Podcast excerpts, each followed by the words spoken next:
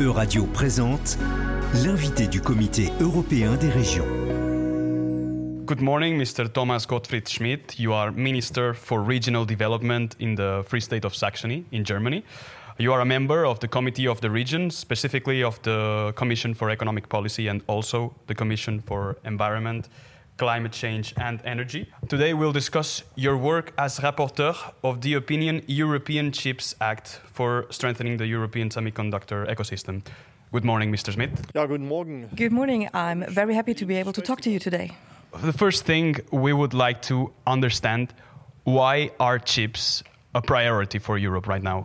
Die Produktion von Chips von So, the production of semiconductors is not a goal in itself. It is all about securing the industry as a whole in Europe because we do find semiconductors and microchips everywhere, be it in automotives, in machines, for tooling, even for consumables or for entertainment technology. You can find it everywhere. So, it's not just about the chips in itself, but it's rather about securing the entire industry in Europe by increasing the part of microchips being uh, produced in Europe. You're speaking of securing the industry because I understand right now there is a certain dependency on other countries' production. Um, right now, Europe uh, has 10% of the global market, if I'm not mistaken, in chips. Um, some 25 years ago, I think it was 20%. Why this decrease in the in the position in the global market? Wir haben ein großes Wachstum. Well, the production of semiconductors increased a lot over the last years on a worldwide scale, actually. And there was a lot of competition as well.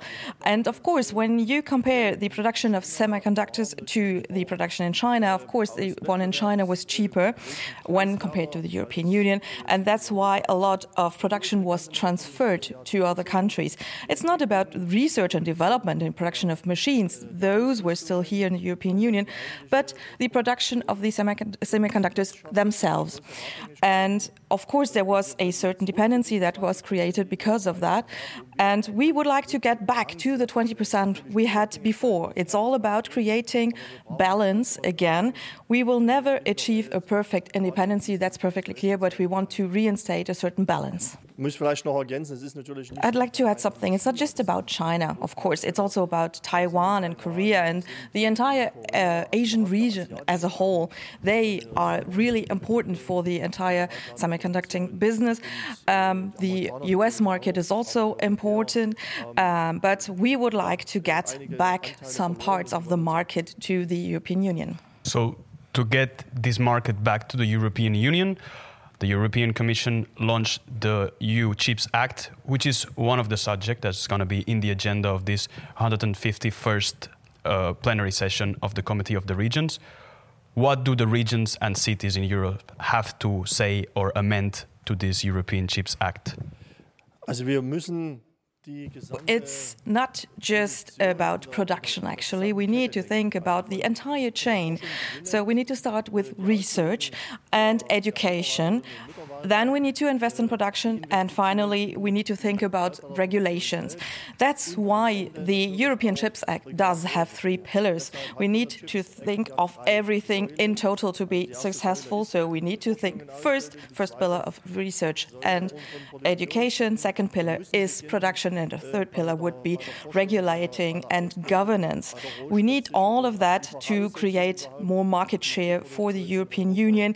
We need also to secure raw materials. And um, it's not just about maintaining what we have, we want to increase the production we do have. And we need to create the right conditions to be successful. And we will be if we do so. Let me insist just a little on the well the role of, of the regions in the deployment of uh, such policies. So, as you said, there's a lot of investments that are needed to create the conditions for this industry to be developed. Uh, how is this? How, what's the role of the regions in this uh, development? die regionale of course, the regions are very important, and this is just because of what I said at the very beginning. Uh, it is not about securing the, the semiconductor industry, it is about securing the industry in the European Union as a whole. We do already have clusters and cores of production uh, that need to be secured, and of course, others uh, need to be created as well. We do not want to prevent anything from being created, but we need to protect what's already there and we need to complete what is there with other developments as well. We have an overall goal, which is to improve the framework conditions for the industry production in Europe as a whole. And for that, we need microchips and we need semiconductors everywhere. An industry that uh, needs so much infrastructure, knowledge, conditions. Uh, is surely an industry that tends to concentrate in certain regions. How can European policymakers ensure that the European Chips Act and the development of this industry benefits to all regions and not creates very big disparities. Das ist genau das, was ich soeben sagte. Also That's what I already said before. We need to create the conditions to supply our industry with the much needed mic- microchips and semiconductors. Because, of course, for the foreseeable future, there won't be any independence. We will still depend on the global market, that's for sure. But Europe needs to play a much more important role in that. We need to have more balance and also a kind of mutual dependence so that it will actually be much more difficult to create an abuse so that one region profits more than the others. We need to prevent this distortion of the economy from happening. And we need to have these mutual dependencies uh, on a worldwide scale. We need to have this global mindset, and we need to have the entire industry production in mind because that's how everyone will profit from that. We do already have certain cores for the production production of semiconductors for sure, and maybe there will be others as well. But we need to think of every region. Every region will profit from this support, and we need to follow that goal together because only together we will achieve that a country on its own will never be able to do so. vielleicht noch, kann ich noch ein Beispiel nennen. Also bei der I'd like to mention an example. Um, when it comes to semiconductors, we do have a huge site uh, where, I'm where I come from, from Saxony, and it is actually the biggest cluster for the production of semiconductors. It is called Silicon Saxony. But on the other hand, we do uh, see right now that the Spanish government is investing so that new things can happen, and we should allow for that to happen. And we're even talking about a huge amount of money. Um, Word goes that it's about 11 billion euros that will be invested, and this in turn will help the entire Europe to increase the production not just of semiconductors, but as I said, will increase the industry production as a whole. We need to use these strengths that we have and we need to uh, allow for more things to be created. Of course, we cannot invest everywhere. We need to have our focus points because otherwise we won't have any excellence. Excellence cannot happen if we just pour money everywhere.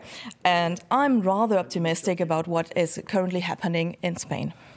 And just one last question. One of the main lines for these policies is uh, developing the skills because there is a certain shortage of skills for the chip industry in Europe. Uh, what should be done? Das ist ein ganz wichtiger Aspekt. Also Ausbildung. Of course, the skills are very important. Uh, education is very important. We need to invest in people and their knowledge and their skills. If you develop sites, at the same time, you need to make sure that you develop the people. That's why we suggest to create a European academy that deals with these very special requirements for education so that we do have qualified people. Um, it's very good to have research and development. It's very good to have production in the end. That is the ultimate goal. But uh, in between, you need to have the right people. You need skilled people. That means academia, but also skilled workers, service, because without all of that, we won't be successful. Mr. Thomas Gottfried Schmidt, Minister of Regional Development of uh, the state of Saxony in Germany, thank you very much for being with us. Ich danke Ihnen und ich hoffe, dass dieser Weg, den die EU hier einschlägt, am Ende erfolgreich wird. Vielen Dank. Thank you, and I really hope that the path we're following with the European Union right now will be successful in the end. Thank you. C'était l'invité de la rédaction de Radio. Retrouvez dès maintenant les podcasts de la rédaction sur euradio.fr.